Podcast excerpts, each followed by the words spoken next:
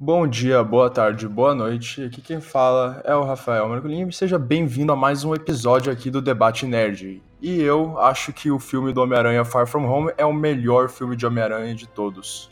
Bom dia, boa tarde, boa noite. Meu nome é Gustavo Rainho e eu acho que Tom Holland já se firmou como a melhor adaptação do Homem-Aranha.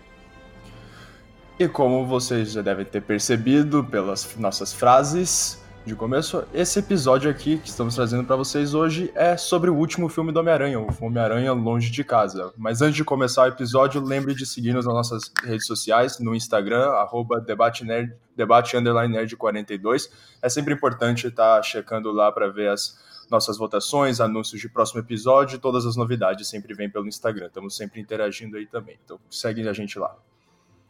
E bom, vamos começar aqui a falar um pouquinho desse último filme do Homem-Aranha que saiu uh, agora dia 4 de julho, que na minha opinião é o melhor filme do Homem-Aranha. A gente vai começar esse podcast com uma sessão sem spoilers e depois vamos mudar poder falar com spoilers, mas não se preocupa que a gente te avisa. Se você ainda não viu o filme, fica tranquilo. Então, bom, eu acho que esse filme é o melhor filme do Homem-Aranha. Eu acredito que ele tem tudo que um bom filme do Homem-Aranha precisa. Tem aquelas piadas bem adolescentes, um romance adolescente, como faz parte, né, sabendo que o Peter Parker, Homem-Aranha, é um jovem de 16 anos, então é muito da natureza esse tipo de piada, mas não tão infantil, mas mais na, na região da, dessa idade. Fora outros detalhes muito importantes do Homem-Aranha. A gente sabe que o Peter Parker é um garoto muito inteligente, é um cientista. Então você vê um, um, um Homem-Aranha né, meio inteligente, meio gêniozinho, fazendo umas com mais inversões no meio do filme. Você tem um Peter Parker nerd com as referências a Star Wars, a física, todas essas coisas que ele ama.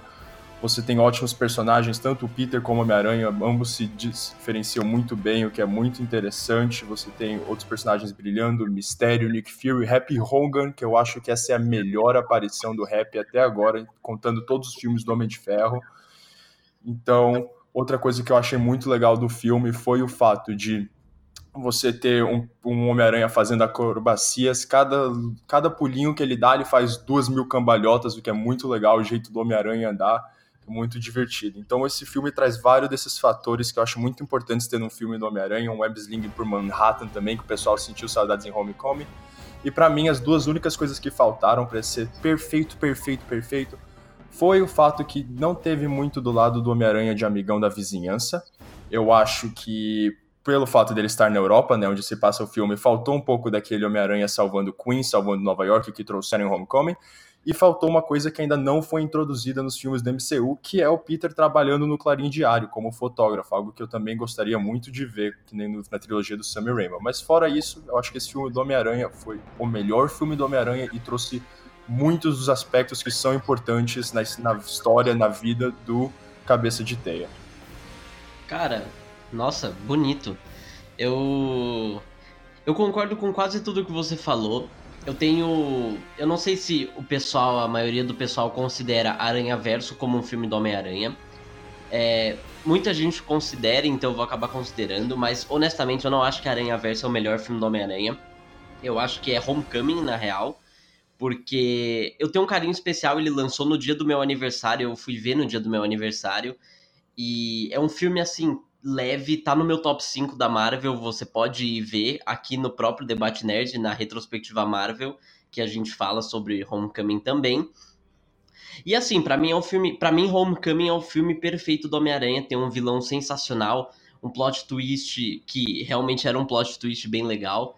É, mas esse podcast não é sobre Homecoming, sim sobre Far From Home, né? Eu acho que ele tem muitas coisas que ele conserta muitas coisas que Homecoming é, que eu acho que faltaram em Homecoming. Eu acho que esse filme ele também consegue alguma das coisas que tinha em Homecoming é, acabaram sendo um pouco entre aspas pioradas na minha opinião, como por exemplo a aparição do Tony Stark, que eu acho que ele é mais que ele aparece mais agora do que ele aparecia no primeiro filme. Eu acho que isso acaba, acaba atrapalhando um pouco o Homem-Aranha nessa separação dele do Tony Stark. E aí eu acho que esse filme era uma oportunidade de isso ter acontecido, eu acho que ele perdeu um pouco. Mas isso acho melhor a gente falar na parte com spoilers, né? Mas eu acho o filme muito bom, ainda é muito bom, eu me diverti muito assistindo. Eu acho que, por exemplo, o Web Swing, eu acho que eles melhoraram muito nesse filme. É, a relação dele com a MJ, que mostra no trailer. É, assim, a, inclusive a MJ é uma das minhas personagens favoritas do filme. Ela manda muito bem. O próprio Happy Hogan, que nem você falou, é, eu, eu concordo com você que é a melhor aparição dele. Só que ainda, sei lá, eu acho que mesmo o Mistério sendo um vilão bem legal, eu acho que faltou um pouco de surpresa ali. Eu, pra, sei lá, assim, nessa parte do vilão, para mim tava faltando alguma coisa. Eu acho que é por isso que eu acho que Homecoming ainda é melhor. Eu acho que na parte do mistério, especificamente o mistério é um vilão até meio desconhecido do Homem-Aranha, não é um dos vilões de mainstream do Homem-Aranha, como é o Venom, o Duende Verde, o Dr. Octopus e tal mas eu acho que o mistério pegou muita gente de surpresa nesse filme, porque todo mundo que conhecia um pouquinho do personagem já estava esperando mais ou menos o que ia acontecer com como que eles iam trabalhar o personagem, mas mesmo quem já tinha uma ideia e acertou nas previsões do que, que aconteceria com o mistério, ainda foi pego de surpresa mas talvez tenha se desapontado um pouco. Então o Mistério é um vilão aí meio complicado, mas eu achei que ficou muito bom. E o Jake Gyllenhaal brilhou de Mistério, eu gostei muito, muito mesmo. É, eu, vi, eu tinha visto muita gente reclamando do Jake Gyllenhaal, porque tava falando que... Não reclamando dele no filme, reclamando da escalação dele, porque ele ia parar de fazer filme cult, que nem a Brie Larson ia parar de fazer filme cult, fazer filme de super-herói, mas eu acho que nesse filme ele manda muito bem. E eu acho que uma das coisas que a Sony tá sendo bem inteligente, a Sony e a Marvel, são de pegar nessa fase do Peter Parker jovem, de pegar esses vilões que não são tão conhecidos, trazer para o mainstream, por exemplo, a adaptação do. E com atores grandes, sabe? O Michael, Ke Michael Keaton como Abutre foi sensacional, para mim, um dos melhores vilões do MCU. O Jake Gyllenhaal também como Mistério, eu acho que ele manda muito bem. À medida que você vai vendo o filme, você vai gostando do personagem.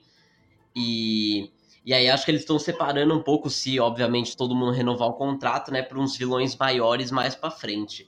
E eu acho isso super legal, porque além disso a, audiência conhece mais vilões do Homem-Aranha, mas já também fica preparada porque vai vir. Sim, eu também achei isso muito interessante, porque no momento o Homem-Aranha ainda está passando por uma fase de desenvolvimento no MCU. Você vê que esse é o filme pós-Endgame, uh, que você tem a morte do Tony Stark, que era meio que o mentor e a figura paterna do Peter. Então, o momento que o Peter está lidando com muitas emoções, o filme tem uma carga emocional muito forte também. Então, ele está passando por muitas transformações e eu acho que é bom eles começarem com esses vilões menores para dar um foco maior no próprio Homem-Aranha e também pelo e guardar os vilões mais grandes para quando ele já esteja mais como settle down no MCU, já esteja mais estabelecido. E também pelo fato que nesse, o Homem-Aranha continua sendo um personagem da Sony, então também tem todos os processos legais e os problemas. Então acho que a Marvel está segurando os vilões grandes para quando o Homem-Aranha esteja segurado como parte fixa íntegra do MCU. Daí eles vão começar a trazer as coisas grandes. Acho isso muito legal. A Marvel está sendo muito inteligente, a Marvel e a Sony.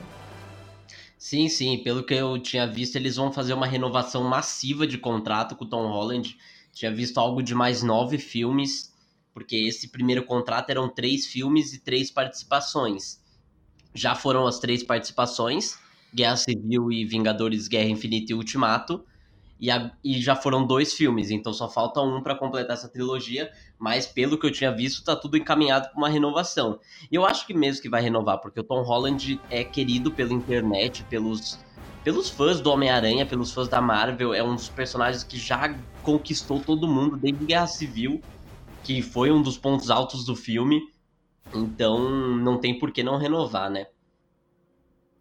Uhum, então, eu tô achando. Eu vai pra frente esse Homem-Aranha. Você vê que o filme traz um desenvolvimento muito grande do personagem e agora é bala pra frente. Agora o Homem-Aranha vai crescer muito dentro do MCU.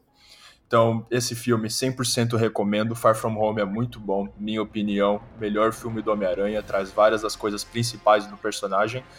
E Cara, é simplesmente um filme incrível. Eu realmente amei muito, gostei muito, saí muito feliz do cinema. Voltei alguns dias depois para ver de novo, porque eu precisava ver mais detalhes e simplesmente assistir o filme de novo. Porque tava lindo de ver. Tudo. A web sling também, que nem você comentou, sensacional. Tava muito natural, tava muito macio, assim, digamos. Tava bem. A coisa tava fluindo muito bem. Muitas das coisas desse filme parecem as, algumas coisas do jogo do Homem-Aranha, né? Para quem jogou o Homem-Aranha do PS4, É, tanto o próprio web swing do combate parece muito, e vários elementos mesmo da história. E eu acho que assim, uh, para fechar, acho que essa parte sem spoilers, o filme ele tem um humor bem legal. Ele não arrancou muitas risadas minhas, mas é aquele negócio, você vai assistindo com um sorriso, principalmente na cena inicial do filme, que mostra um negócio que eu tinha adorado em, no primeiro filme. Então, um negócio que eu achei hilário no primeiro filme, mas aí só quem viu já sabe do que eu tô falando. E eu super recomendo. Se você é um fã da Marvel, você não deve perder esse filme. Se você é um fã do Homem-Aranha, também vá assistir. Eu, eu, garanto que você vai, vai gostar do filme, vai sair pelo menos divertido, vai sair é, feliz, feliz com o resultado final e principalmente com as duas cenas pós-crédito, que a gente vai falar na parte com spoilers, mas fique até o final mesmo. Bom, então acho que isso fecha a parte sem spoilers. Vamos agora começar a falar com um pouquinho mais de detalhes. Então, se você ainda não assistiu o filme, vai ver, corre para ver e depois volta aqui para seguir com a gente, que agora a coisa vai ficar interessante. Esse filme tem vários pontos muito importantes para o próprio universo Marvel. Então, começando agora com spoilers. Tchau, tchau, você que ainda não viu e bola para frente. Bom, para começar a parte com spoilers, Vamos começar comentando aí dessa coisinha que você acabou de falar, que te gostou muito em Homecoming e trouxeram de novo nesse filme logo no começo. Fala um pouquinho pra gente sobre o que, você tá falando aí. Né? Foi o jornal, o jornal da escola. Eu, eu juro, eu achei hilário a, a falta de química proposital entre os personagens que, que apresentam o jornal.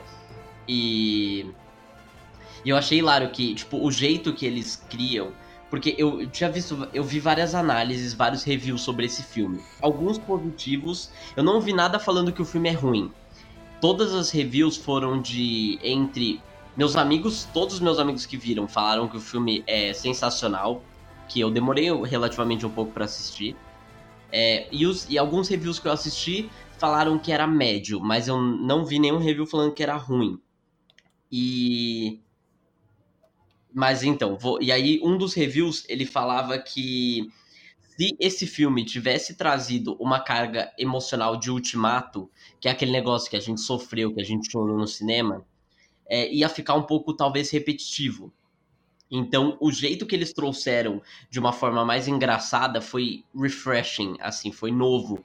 Então, é mais legal. Você você aproveita para rir da situação, porque olha isso, é, é doida a situação. Do nada pessoas desapareceram e elas voltaram também do nada, cinco anos depois. Então, tipo, é é, é engraçado. E se você for ver o jeito que eles lidam com isso também, porque eles eles são estudantes e ficaram cinco anos virando pó. E quando eles voltaram, eles ainda tiveram que começar o ano tudo de novo. Então eles, eles depois de passar de tudo isso, ainda tem os problemas com a escola. E por isso que eu achei hilário essa primeira parte do filme. Eu já comecei com uma bela. com otimismo pro resto do filme. Sim, sim, o filme começou muito bem. Eu acho que esse jornal foi a, a, a verdadeira, a melhor forma de ter começado o filme. Até a própria montagem que fizeram homenageando os mortos em, em Guerra Civil e Ultimato, como por exemplo mostraram várias imagens do Tony Stark, teve a viúva ali também, o Visão é uma coisa muito pesada para os fãs da Marvel sentiram, né? Falta, sentem falta desses personagens, mas eles fizeram de uma maneira muito divertida e leve, que daí não fica aquele choradeira de ultimato, mas também a gente não tá rindo à toa, sabe? Porque a gente vê. E outra coisa muito legal do jornal que eu ri muito na hora foi quando mostrou quando mostrou a TV e no canto superior direito tinha uma imagem, eu acho que era do Tony Stark, né? Porque os dois eh, jornalistas estavam falando do, da morte dos personagens e a imagem tava com uma watermark do Get Images, que é uma sim, todo mundo sim. tira as imagens. Eu já fiz vários projetos de escola com com fotos com marca do Get Images. Então você vê que esse negócio é bem estudantil, que é é a vibe do filme. O Homem-Aranha é um adolescente de 16 anos, então eu adoro quando eles fazem isso, porque fizeram muito em Homecoming esse negócio do Peter ser um adolescente, tá vivendo, tem uma crush, ele já discutiu com o melhor amigo um plano para conquistar a morena, então é muito vibe adolescente e algo que adiciona muita coisa positiva pro filme. Eu realmente adoro como eles trazem essa esse, esse ambiente mais leve, assim, que combina muito com o personagem. Então é muito interessante. Eu gostei, gostei demais de tudo isso e adiciona muito ao Peter Parker, a figura do Peter Parker, a figura do desse garoto que tá por trás da máscara do Homem-Aranha, que é ainda esse estudante, que nem você falou. E isso é, ele tá com os problemas de estudante, ele tem as coisas de um jovem de 16 anos. Eu realmente não, eu não acho que ele aparenta ter 16 anos no filme, mas é, é, esses problemas. E aí a escola faz a viagem, eles vão lá, e a cena do avião também é sensacional, toda a sequência do avião que ele. Aquela tá, primeira? Com... Sim, que ele tá combinando ah, com o Ned de, de, trocar lugares, e aí o Ned vai e fala sobre alergia a perfume, e aí o professor troca e dá sim. tudo errado.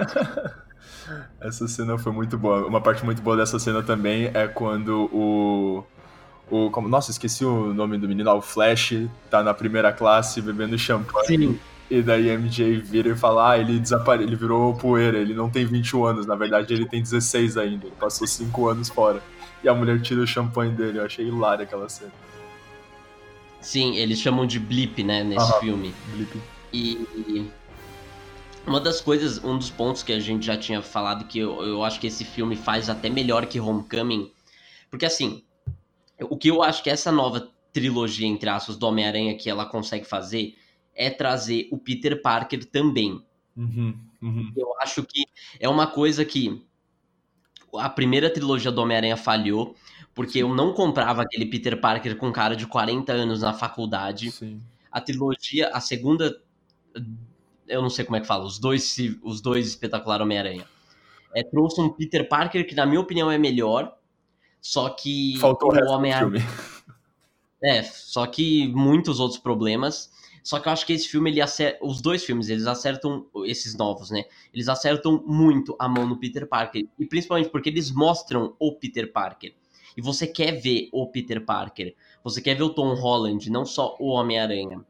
E às vezes você até prefere ver o, o Peter Parker, porque você, nós jovens, tipo, pelo menos que é eu e o Rafa, né, que temos a mesma idade, a gente, a gente gosta de ver aquilo, a gente lembra das situações que a gente passou na escola, que a gente tá passando agora. E todo mundo já teve aquele primeiro amor, aquele segundo amor, aquele plano, todo mundo já pensou num plano. Então é muito, é muito legal ver tudo aquilo. Sim, exatamente. Então isso é muito interessante da, da parte da Sony, eles estão desenvolvendo os dois, desenvolvendo o Homem-Aranha, com os problemas de Homem-Aranha, de identidade, de sofrendo porrada de super de super vilão, e o Peter Parker sofrendo porrada da vida na escola. Então é muito legal que eles trabalham os dois personagens diferentes, uma coisa que todos os outros filmes do Homem-Aranha meio que falharam de certa maneira. Sim, sim. Mesmo sendo, por exemplo, mesmo a trilogia do Homem-Aranha de Sam Raimi sendo ótimos filmes, os dois primeiros são incríveis, o terceiro é meio duvidoso, mas hum falhou um pouco. Nenhum deles trabalhou tão bem o Peter Parker quanto a Sony e a Marvel estão trabalhando agora, o que é muito interessante. Agrega muito ao personagem, porque o Homem-Aranha é alguém por trás da máscara. Bom, Sim. e agora que a gente falou bastante já do próprio Peter Parker, vamos pro Homem-Aranha.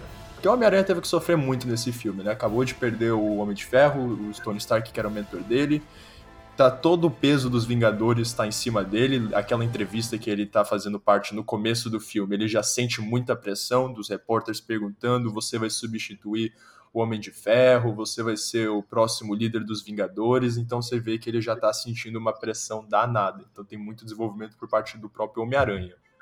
Então, Sim assim, eu acho que trabalharam muito bem a ideia dele tentando amadurecer, mas correndo, né, das responsabilidades, porque ele não acha que é ideal, ele tenta passar toda essa carga pro Jake, pro mistério do Jake Gyllenhaal, pro, pro Quentin, porque ele é um garoto de 16 anos, muito jovem ainda, não tá conseguindo assumir toda essa responsabilidade de ser o próximo líder dos Vingadores. Mas daí tem a ajuda do Nick Fury tudo para trabalhar nisso, o que eu achei sensacional, o jeito que eles tentaram desenvolver essa parte um pouco clichê. Ah, e começa sofrendo e depois no final ele step up e vira o heróizão, salva o dia. Um pouco clichê, era meio de se esperar. Mas eu ainda acho o jeito como eles fizeram muito bem, principalmente por causa como o mistério impactou muito ele na metade do filme, quando ele enganou o Peter Parker, o Homem-Aranha, com a, toda aquela ilusão do Nick Fury e acabou trabalhando muito bem toda essa parte com ele. Eu achei que ficou muito legal o desenvolvimento do Homem-Aranha para meio que virar um pouco mais independente, sabe? Crescer um pouco mais, amadurecer mais como um super-herói. É, sim.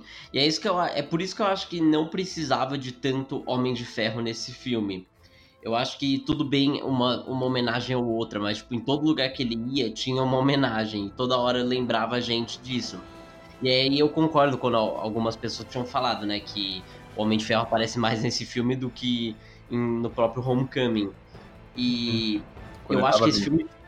E agora quando eu falo, né, um pouco das minhas críticas do filme, eu acho que é, eu tenho menos críticas, óbvio, do que elogios, mas eu acho que esse filme falha um pouco, ao invés de levar o Homem-Aranha o Homem para um outro patamar longe do Tony Stark, tipo, obviamente com os conselhos que ele deu, mas agora desconectado, ele puxa um pouco mais e aí eu acho que perde um pouco do, do que o filme queria fazer. Eu acho que o filme tentou fazer isso, mas no fim não conseguiu, porque ele ainda consegue as roupas com o rap, ele ainda tá conectado, então ele ainda tem os óculos, então sei lá.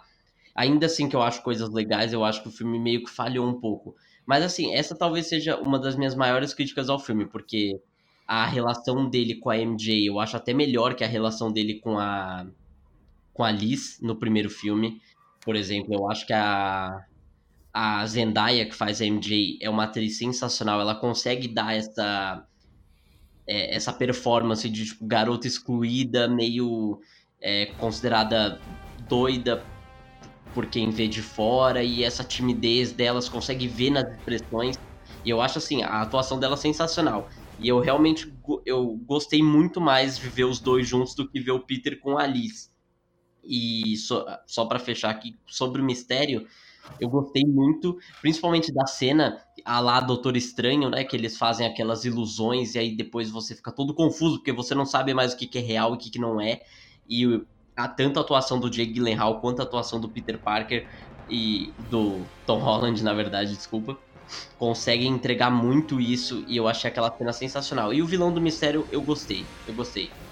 Sim, é, eu acho que o Mistério ficou muito bom por, porque é o seguinte, todo mundo já sabia que o Mistério, todo mundo que conhece um pouquinho do personagem do Mistério, porque como eu falei no começo do episódio, Uh, o Mistério não é um vilão mainstream do Homem-Aranha, não tá entre os principais, mas todo mundo que conhece um pouquinho do Mistério sabe que ele é esse cara que tende a enganar todo mundo, principalmente o Homem-Aranha. Essa é toda a vibe do Mistério. Então, quando o pessoal viu o trailer, viu que foi anunciado o mistério, quem conheceu o personagem já sabia na hora que ele ia ser o vilão. Mesmo que todos os trailers apontavam que ele ia ser amigo do Homem-Aranha, parceiro, ia virar um novo mentor, ele tinha liberaram toda aquela cena, tinha sido liberada na internet da conversa que ele tem com o Peter Parker antes de, de enfrentar o um monstro de magma, onde ele tá falando, ah, segue a sua vida, segue seu amor. Tudo isso já tinha se liberado. E eles estavam forçando esse mistério como um parceiro, um amigo. Mas todo mundo que conhece o personagem sabia que ele ia ser um cara mau, ele ia ser o vilão. Então o pessoal já tava tipo meio, ah, previsível, já sei todo o filme, é óbvio. Mas eu achei muito legal. Eu realmente não esperava que o mistério não ia ser, né, esse mago, esse mistério, ia ser um meio que um antagonista do Homem de Ferro. Ia ter todas aquelas conexões com o universo Marvel, com Civil War, o cientista lá do Homem de Ferro 1 que desenvolveu o reator Arc, e na verdade isso não passava tudo de uma ilusão tecnológica e era só o objetivo dele recuperar o que o sistema que ele que, o, que o cara, né, o Quentin Beck criou pro Tony Stark. Eu não esperava aquilo. Quando o Mistério falou no bar lá, pronto, tira essa fantasia de mim, eu fiquei chocado, que eu realmente não achava que aquilo ia acontecer. Eu tava esperando que o Mistério ia ser o vilão, obviamente, isso eu nunca duvidei. Mas que ia ser daquela forma, eu não tava achando. Eu, eu achei, eu fiquei bem surpreso até.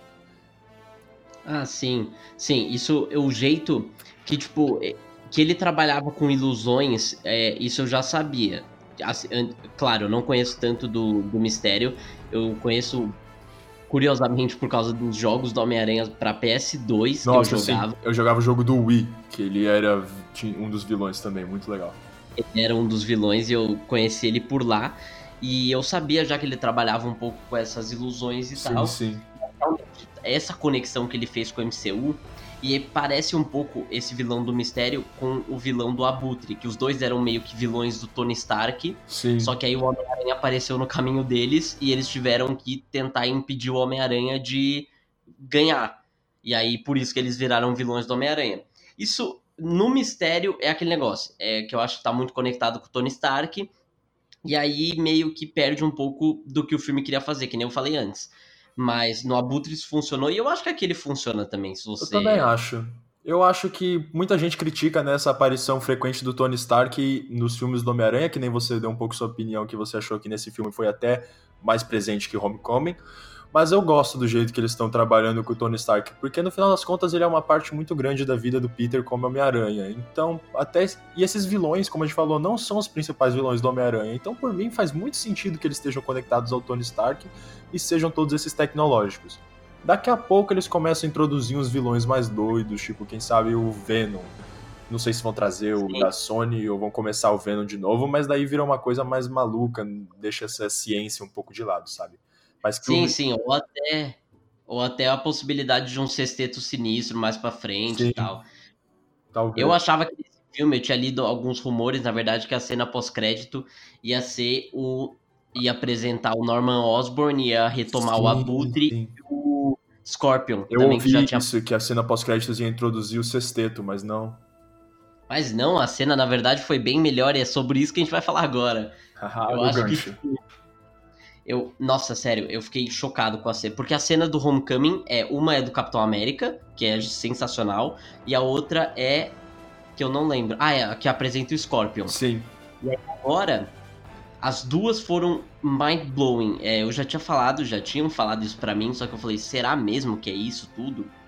E mesmo depois de derrotado, o Mistério conseguiu, acho que, fazer o maior estrago pro Homem-Aranha que é um negócio que ele não Sim, queria. Um estrago permanente, isso que eu achei muito foda, porque muitos vilões da Marvel vão no filme, atrapalham a vida do herói e desaparecem. São poucos que têm um impacto permanente. Por exemplo, o Thanos, que foi, obviamente, o com maior impacto permanente.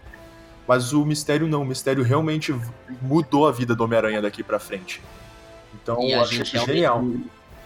É, e a gente não realmente não espera o que, que vai acontecer. E, inclusive, com foram, na verdade, dois, dois momentos nessa cena que me deixaram boquiaberto, que foi, primeiro, a grande aparição do JJJ, Amém, que eles pegaram o mesmo ator, uhum. sensacional. E aí ele vem depois e, claro, do jeito JJJ para de sempre. Gritando com a cidade que o Homem-Aranha é uma ameaça, clássico. Sim, indo contra o Homem-Aranha e falando é, e o mistério, no fim, ele conseguiu o que ele queria, na verdade. O Peter, ele meio que não vence. Primeiro que ele tá todo fudido no final do filme. Segundo que revelaram a identidade dele e ele tá visto agora como um vilão. Sim, eu achei isso brilhante, porque quando começou a cena, eu achei que ia ser uma coisa bem tranquilinha, porque normalmente as primeira, a primeira cena pós-créditos do filme, dos filmes da Marvel ou dá um gancho pro próximo filme do herói, ou é algo mais tranquilo, mais leve. Normalmente a segunda cena, do finalzão, que tem alguma conexão grande com o MCU, que bota a bola pra Sim. frente. Então, é meio uma recompensa Sim. por você ter ficado tanto tempo. Sim, então quando eu vi essa cena dele passeando por Manhattan com o MJ, eu achei, ah, vai ser só pra tirar aquele gostinho do povo, que o povo sentiu falta em Homecoming de ver o Homem-Aranha balançando nos prédios altos, sabe? Que nem no o filme do Sam Raimi e o próprio Amazing 2, que tem aquela cena de abertura linda, tem o Homem-Aranha passeando pelos prédios de Nova York, de Manhattan. Então achei, ah, vai ser tranquilinha. Daí apareceu o JJ Jameson, achei, ah, que divertido, uma referência legal ao JJ, todo mundo queria ele de volta. Mas daí não, daí tem toda essa cena impactante do vídeo que o mistério re revela, onde dá a impressão que o Peter Parker, no, o Homem-Aranha, no final das contas, era o vilão mandando executar todo mundo e revela a identidade dele, algo que me deixou boca aberta. Porque nos quadrinhos Sim. o Peter revela a própria identidade em Guerra Civil, mas ele faz isso de propósito e tem uma história depois como ele faz para o pessoal esquecer, tem uma, umas ideias aí, eu, eu, li alguma coisa sobre isso, mas no fim das contas ele revela de propósito, mas agora não. Ele foi revelado e ainda foi revelado como um vilão, então eu não tenho a menor ideia de como ele vai lidar com isso no próximo filme. Eu tô muito curioso. Será que ele vai fazer que nem o Batman, forjar a própria morte? Ninguém sabe. E, e... voltar como Night Monkey. não, é, essa piada também eu achei sensacional. E.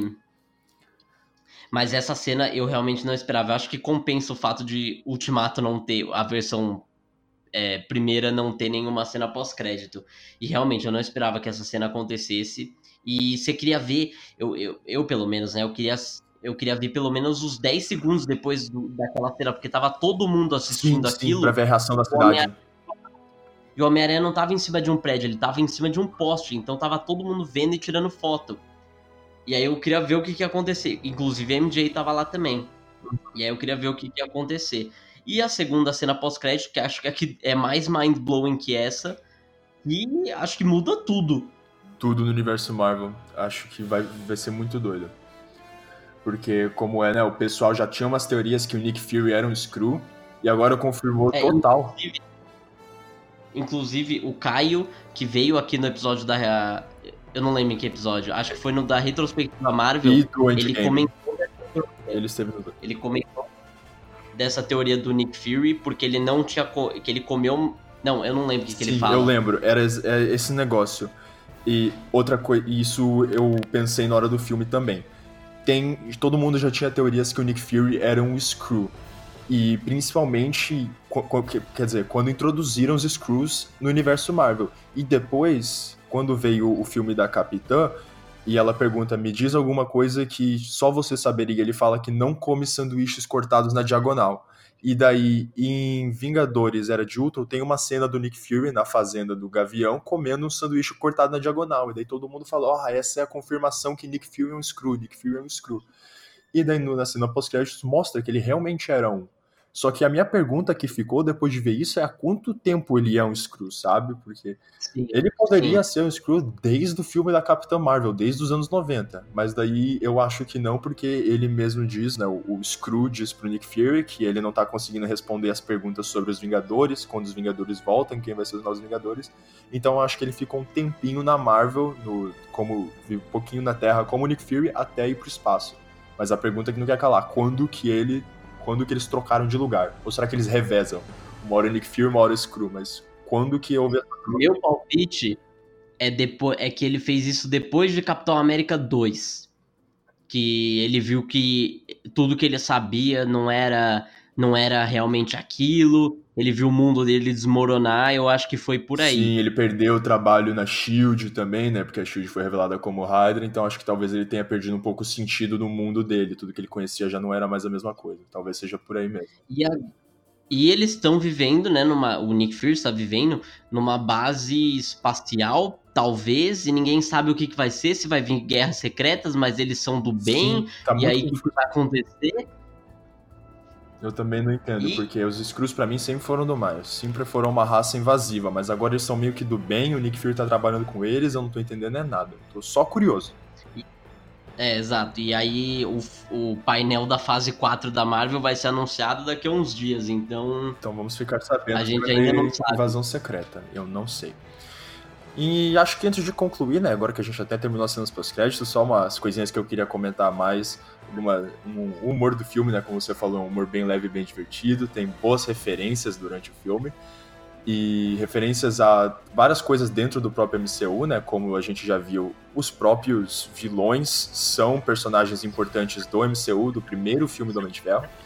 E uma que eu gostei muito, muito mesmo, é, foi logo depois do Peter ter aquela conversa muito emocional com o Rap no jato e estar a ponto de de criar a própria roupa, ele fala, eu cuido do traje, você cuida da música. E o rap começa a tocar, acho que era Iron Man que ele tocou, né? E daí a é... música é do ACDC, é uma música clássica do, do, do Tony Stark. E o Peter vira, ah, eu adoro Led Zeppelin. É uma referência errada, mas é uma referência. Então, meio que brinca até com esse fato do Peter ser jovenzão e não saber de coisas como quem Led, diferenciar Led Zeppelin e ACDC, que eu achei brilhante. Eu só queria comentar que achei uma piada muito boa. É, eu ri demais, eu ri demais essa hora. É muito... As piadas desse filme estão tão bem legais. É aquele negócio, não é muito engraçado, mas também não é não é chato, não é humorzão. Só uma hora que é humor de, tipo, bater no saco e bunda, essas coisas. Que é humor bem 16 anos. É, mas, mas... é o que faz parte da idade. Mas faz parte. Então achei que ficou muito legal. O filme é muito divertido, história boa, vilão interessante, ótimos efeitos especiais, toda a cena do mistério nas ilusões foi, ficou muito boa. O sentido, o, o sentido do como é? Desculpa, o Spider-Sense, o. Nossa, esqueci o nome. Sentido Aranha. Sentido Aranha. Sentido Aranha ficou muito legal também como eles introduziram, que o pessoal tava criticando que não tinha em Homecoming, mesmo que os diretores falaram que sim tinha, só não tava explícito, agora eles deixaram explícito. o que é muito legal também. Sim. Deram o próprio nome. E uma das coisas que eu tinha visto, na verdade, o pessoal reclamar também era que não deram muita importância para isso, que só mostrou no começo do filme que ele não conseguiu desviar da banana que a Tia May jogou nele. E aí no final do filme mostra ele conseguindo aquilo. Mas eu acho que eu, eu acho meio injusto porque ele menciona durante o filme também. E legal como ele recupera esses poderes, que na verdade não tinham sumido, mas ele precisava dar uma concentrada. É. E é importante plot do filme. Já tinham mostrado ali em outros filmes, como em Guerra Civil, quando acho que era o Falcão, que, ou o Bucky, desculpa, que jogava um negócio nele no aeroporto e ele desviava assim do nada, então só não estava claro. Agora deixaram claro, que é bem legal também. O Homem-Aranha é bem, bem raiz. E também uma coisa do Homem-Aranha bem, bem raiz, esse filme faltou um pouco de porradon, de porrada, que nem, por exemplo, nos filmes do Sam Raimi tem muita trocação de soco, nesse aqui não. Um pelo fato dele estar tá lutando principalmente contra drones, mas a maioria das lutas eram em volta de acrobacias e teias e coisas assim, o que eu acho muito legal no filme do Homem-Aranha. Sim, é muito Homem-Aranha. Mas acho que é isso. Acho é isso também. Enfim. O filme é bom. Uhum. Se você já tá aqui é porque você assistiu, então manda pra gente no Instagram se você concorda. É, manda aqui o que você achou. Eu acho que vale a pena. Se você não liga para spoilers e tá aqui, vá assistir o filme, porque eu acho que realmente vale a pena. O filme é bem legal. E acho que é isso. Acho que é isso. Acho que o filme também recomendo total. Muito, muito, muito bom. Adorei todos os aspectos do filme. Eu não vi muitos problemas at all. E eu recomendo. Ótimo filme do Homem-Aranha. Para mim, o melhor? Ah, pra mim tá lá, tá lá no topo, com certeza. Bem melhor que a, a os dois espetacular Homem-Aranha, isso com certeza. É, pelo menos isso, né, mano? É muito difícil daí. Se você fizer um bom filme do Homem-Aranha, já dá. Aham, uhum, com certeza. Mas é isso, gente. Siga a gente no Instagram mais uma vez, é arroba, underline, é, arroba debate underline nerd 42. E até a próxima. Até a próxima, espero que tenham aproveitado o episódio e nos vemos no próximo episódio. 这样这